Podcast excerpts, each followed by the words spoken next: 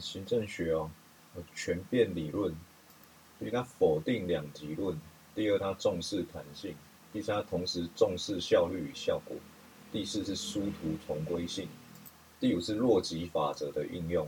那前五点最重要，口诀就是否极重弹并律果，殊途同归洛极求，管理阶层妥区分，管理人员职责深。刑事诉讼法一般的告诉乃论之罪哦。申告事实表述追，那是相对告诉乃论之罪哦，那就还要再加上具体指明犯人谁。那关于审判中的告诉要不要补正，实务上都会是以法院最后认定的罪名到底是不是告诉乃论之罪而定。如果是告论而没有告诉的话，那就是要补正；如果是非告论，他不管起诉法条是什么。一律都不用补正哦，法院认定为依据，非告无需补一律，但学说认为还是要先补正哦，理由在于先程序后实体。那二三三条，独告法代及配偶，人死告权写因扩。那配偶这边有个小争点哦，活着可以独立告，死了受限也太闹。二三二条。犯罪的被害人可以得为告诉哦。这个被害人要是直接受有损害之人哦，那实物上是采客观说，学说是采主观说。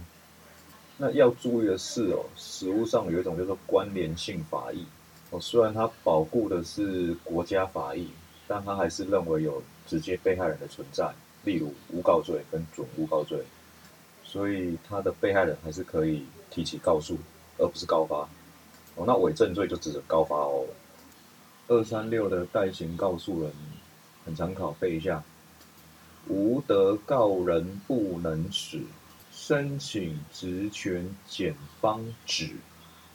然后还有两个重点，第一个是不能撤回，第二个是不能与被害人民事的意志相反。例如被害人醒过来，简单说就是不可撤回意识遵随。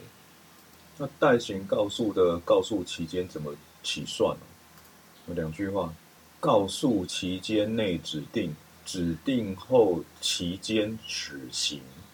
那代行告诉人不能委托告诉代理人。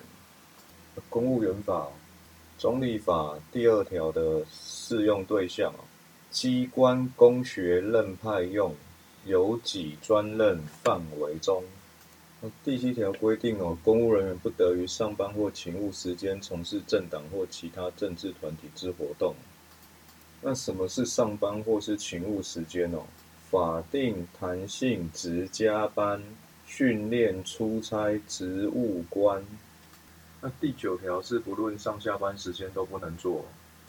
公务人员不得为支持或反对特定政党、其他政治团体或公职候选人从事下列政治活动或行为。